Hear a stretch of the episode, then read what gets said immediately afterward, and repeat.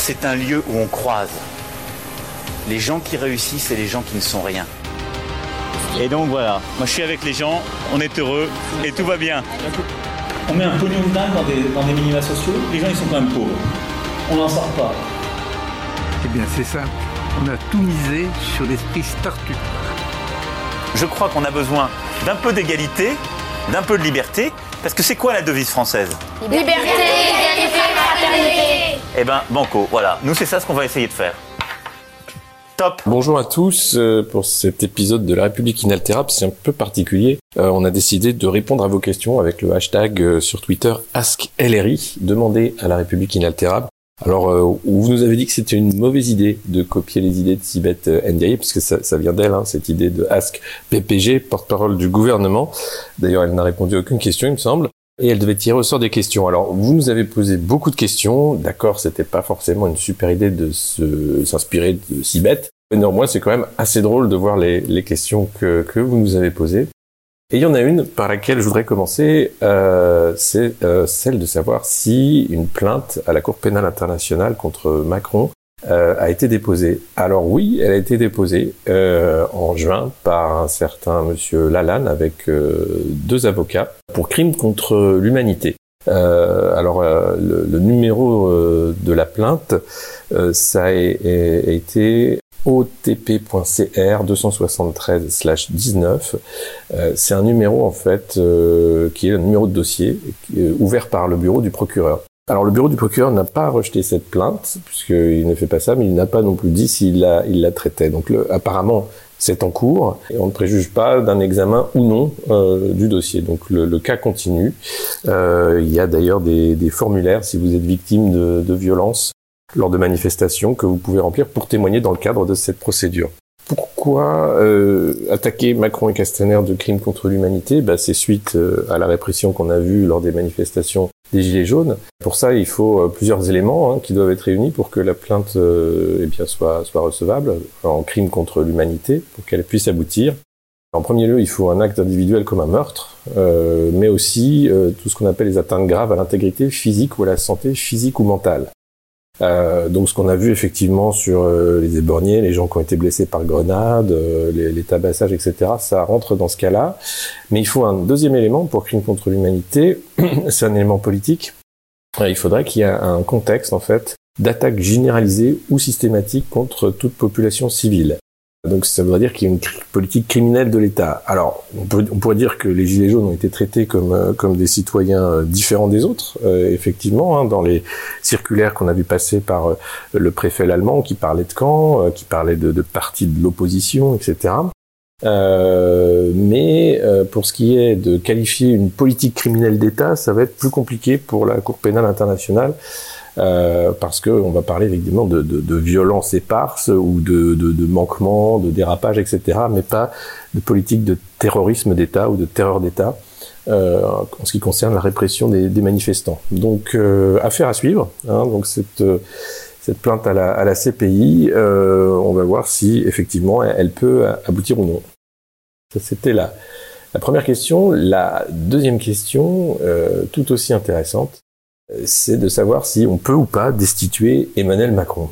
Alors, euh, la Ve République, pour destituer le président, c'est un peu compliqué. Il y a un article qui le permet dans la Constitution, c'est l'article 68. Euh, et alors, celui-là dit simplement que le président de la République ne peut être destitué qu'en cas de manquement à ses devoirs manifestement incompatibles avec l'exercice de son mandat. Alors, c'est assez flou. Euh, les manquements, euh, ça peut être euh, le comportement politique ou privé, euh, mais il faut euh, qualifier des actes qui ont euh, porté atteinte à la fonction. Donc, euh, pour prononcer la destitution, c'est un gros boulot. hein, il faut que le Parlement soit réuni en haute cour, euh, présidé par le président de l'Assemblée nationale, hein, Richard Ferrand, en l'occurrence, si c'était un- une procédure de destitution d'Emmanuel Macron. Et euh, la proposition de résolution euh, portant constitution de la haute cour doit être signée par au moins 10% des députés ou des sénateurs. Et, euh, et bien sûr, il faut exposer les motifs, hein, et ça peut pas être des motifs politiques pour destituer le président. Ensuite, cette résolution est étudiée par le bureau de l'Assemblée nationale ou du Sénat, qui se prononce sur sa recevabilité, et puis elle passe devant la commission des lois pour être inscrite à l'ordre du jour de l'Assemblée avant d'être votée. Alors si c'est favorable, la résolution, est transmise à l'autre assemblée qui est alors saisie. Euh, alors si la seconde assemblée euh, fait un vote favorable, là on est déjà dans beaucoup de, de procédures. Hein. Euh, alors le Parlement est réuni en haute cour et doit se prononcer sur une éventuelle destitution. Et le vote se fait à bulletin secret à la majorité des deux tiers. Et là, le président de la République peut demander à être entendu par la haute cour et se défendre. Donc euh, voilà. Euh, alors il faut savoir qu'en 2016, LR avait entamé une procédure de destitution euh, à l'encontre de François Hollande après la, publication du livre Un président ne devrait pas dire ça, euh, mais ça avait été rejeté par le bureau de l'Assemblée nationale. Donc concernant la destitution d'Emmanuel Macron, dans le cadre des institutions et actuellement, autant vous dire que c'est impossible ou extrêmement difficile. Il faudrait vraiment un cas grave euh, mais vu la majorité euh, qu'il a à l'Assemblée, et puis vu la pratique euh, du pouvoir, pour qualifier les manquements, ça va être assez difficile. Donc on peut toujours rêver, hein, pour ceux qui, qui, souhaitent la destitution du président, mais ça va être vraiment, vraiment compliqué. Les autres questions, euh, qui sont assez marrants. alors il y a beaucoup de questions sur 2022. Hein. Y aura-t-il un candidat d'unité à gauche? J'ai pas de boule de cristal. ça me paraît compliqué.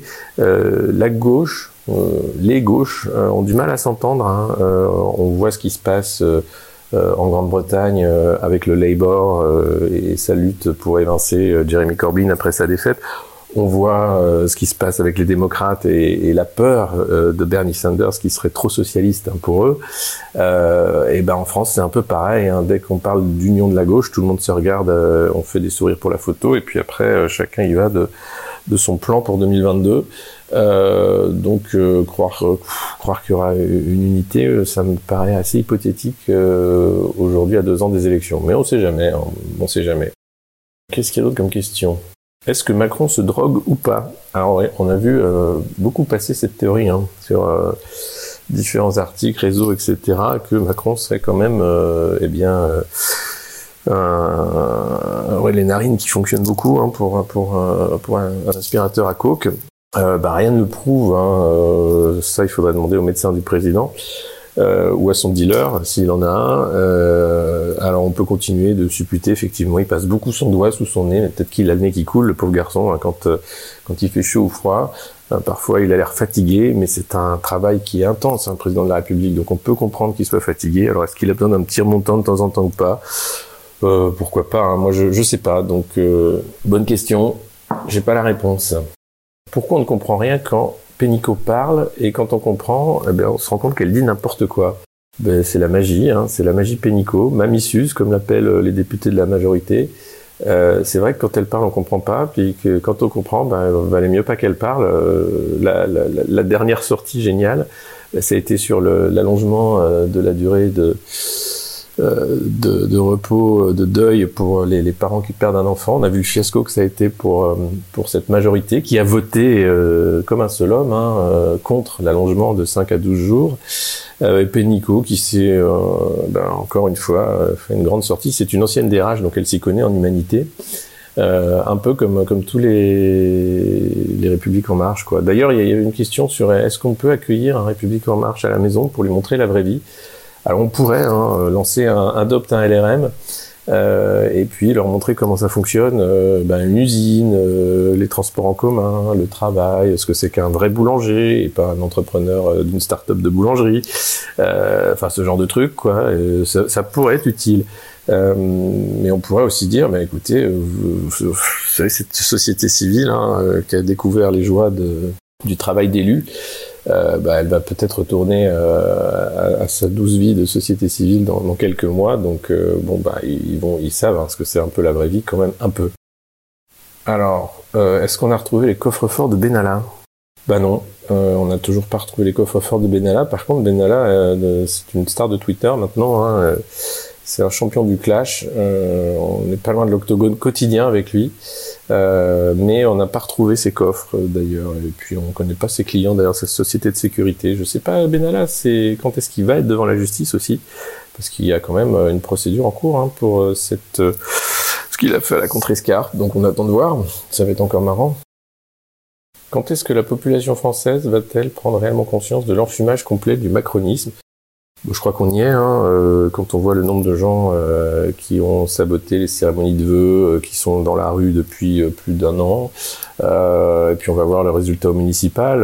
là, on voit même quand même ça tanque fortement dans la majorité avec tous ces candidats honteux hein, qui cachent le logo du parti, qui sont sur des listes citoyennes, hein, pour pas dire que c'est la République en marche. Et puis même là, je crois que le le, ça, le vrai visage, c'est plus que de la vacuité, c'est-à-dire qu'on est dans, dans, quelque chose de grave, euh, d'une pensée euh, totalement déshumanisée avec euh, cette histoire du deuil. Je crois que tout le monde comprend. et alors, ce qui est dingue, c'est que même des gens, des, des, des analystes politiques comme Duhamel, commencent à, à, en avoir marre, à, à, taper sur cette majorité qu'ils ont défendu bec et ongle systématiquement. Ce jeune président fantastique, ben non, on se rend compte que c'est quand même un peu brouillon tout ça, voire catastrophique, avec un projet euh, bah, qui, qui, qui, ne tient pas du tout en compte de ce que peut être un pays, euh, la température démocratique d'un pays, la volonté des, des citoyens.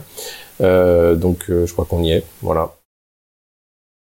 Euh, alors, euh, bah, pour virer euh, cette bande de malfrats, je dirais pas jusque-là, hein, quelques escrocs, et puis des gens de bonne volonté aussi, un peu de tout, hein, qui s'est installé à la tête du pays. Est-ce que c'est possible avant 2022 Ben non, non, non, c'est justement ça qui est bien. Une fois que tu élu, tu as ton, as ton totem d'immunité, tu peux être mis en examen, tu restes au perchoir de l'Assemblée, par exemple ou ailleurs et t'attends les prochaines élections. Donc euh, malheureusement, euh, ça s'appelle euh, la démocratie. Hein. Alors il y, a un grand débat. Est-ce que c'est encore une démocratie ou pas?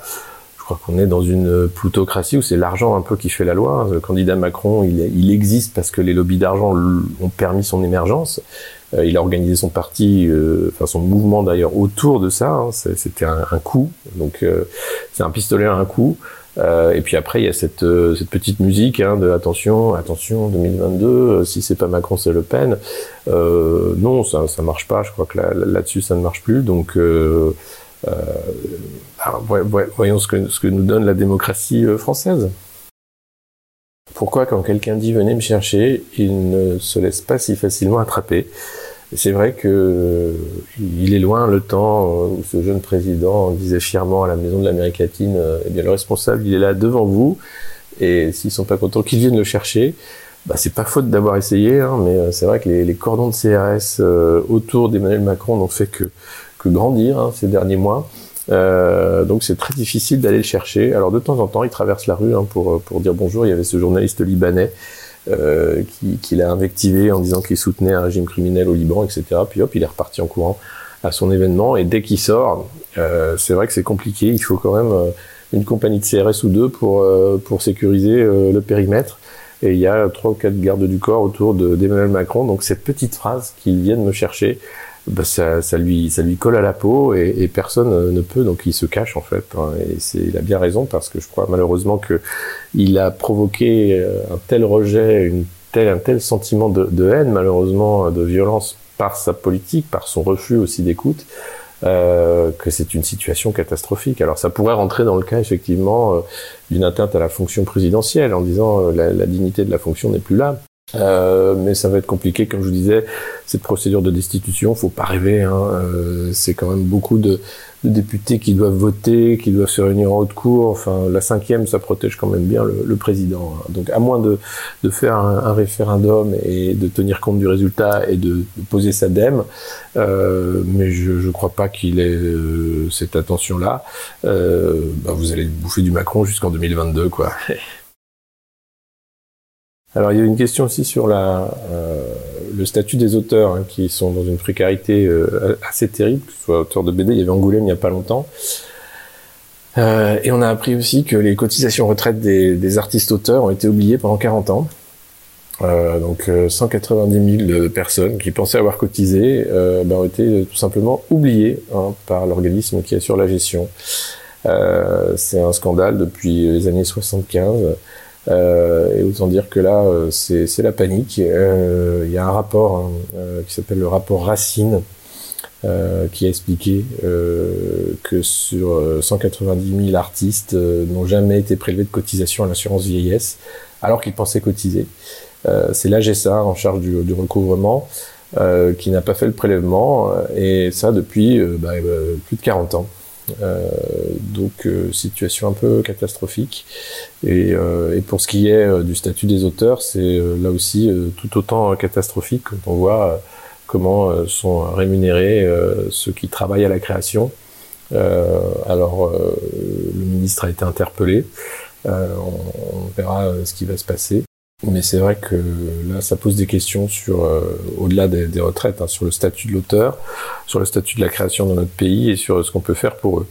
Et euh, je fais un salut amical euh, à Alan Barth, formidable dessinateur de, de, la Macronie, aux éditions Ant, que certains d'entre vous connaissent déjà, je pense, voilà, qui m'avait euh, poser cette question et dit d'en parler un peu parce que c'est vrai qu'on n'en parle pas beaucoup et, pourtant sans les auteurs, ben, pas de pas de Netflix, pas de cinéma, pas de livres, pas beaucoup d'imaginaire. Et l'imaginaire par les temps qui courent, eh ben, c'est important, tout comme l'humour d'ailleurs pour euh, pour euh, pour essayer de pas devenir fou. Voilà. Ben voilà, j'ai répondu à, à, quelques questions. J'espère que ça vous a plu. C'est un format qu'on va peut-être faire. Hein. C'est marrant. Donc le hashtag Askellery. Euh, ça permet de, de, renouveler. Sinon, bah, vous connaissez maintenant notre podcast La République inaltérable avec Antoine Gouritin. C'est toutes les semaines. N'hésitez pas, euh, même si vous n'aimez pas ça, de mettre des étoiles euh, sur Apple Podcast ou ailleurs, parce que ça nous permet de, monter un peu dans les classements et d'avoir encore plus d'audience. L'idée, c'est d'avoir beaucoup, beaucoup d'audience. Donc, euh, partagez en famille, avec vos amis. N'hésitez pas à mettre des pouces bleus, des petites étoiles, enfin, toutes les conneries qu'ils mettent sur les plateformes. dites que c'est super bien. Et puis, bah, nous, on vous aime et on vous embrasse. À la prochaine.